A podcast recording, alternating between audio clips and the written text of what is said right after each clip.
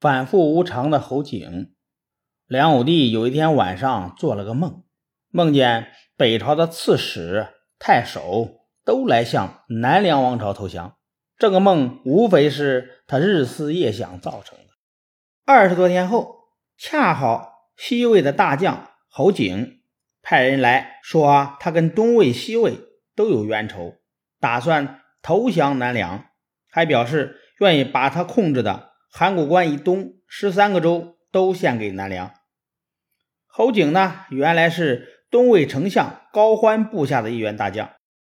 高欢让他带兵在黄河以南镇守。高欢临死的时候，怕侯景叛乱，派人招侯景回洛阳。侯景怕自己去洛阳会被害死，就不接受东魏的命令，带着人马向西魏投降了。西魏的丞相宇文泰。也不信任侯景，打算解除他的兵权，于是侯景又转向南梁投降。梁武帝接受了侯景的投降，把侯景封为大将军、河南王，并且派他的侄儿萧元明带着五万兵马去接应侯景。萧元明带兵北上，受到东魏的进攻。梁军已经很久没有打仗了，人心涣散。被东魏打得几乎全军覆没，萧元明也被俘虏了。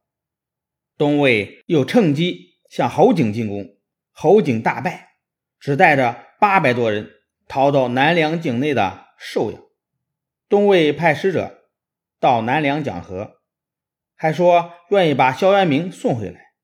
侯景知道了这件事儿，害怕对自己不利，就决定叛变。侯景的人马。很快就打到了长江北岸，梁武帝急忙派他的侄儿萧正德到长江南岸布防。侯景派人诱骗萧正德做内应，说推翻了梁武帝后，又拥戴他做皇帝。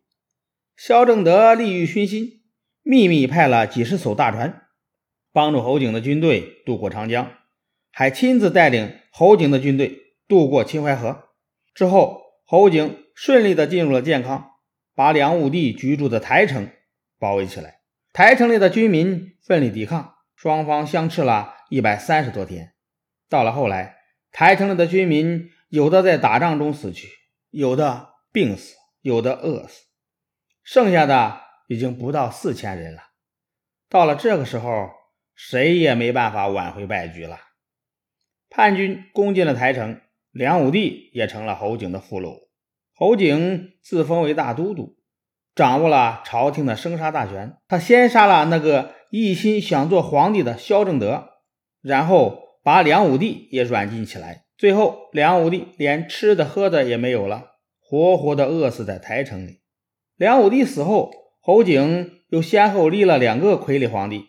公元五百五十一年，他自立为皇帝。侯景当了皇帝后，到处搜刮掠夺。给百姓们带来了深重的灾难。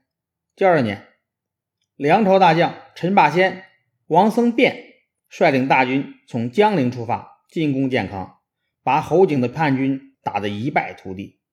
最后，侯景只带了几十个人出逃，半路上被他的随从杀死了。南梁王朝经过这场大乱之后，分崩离析。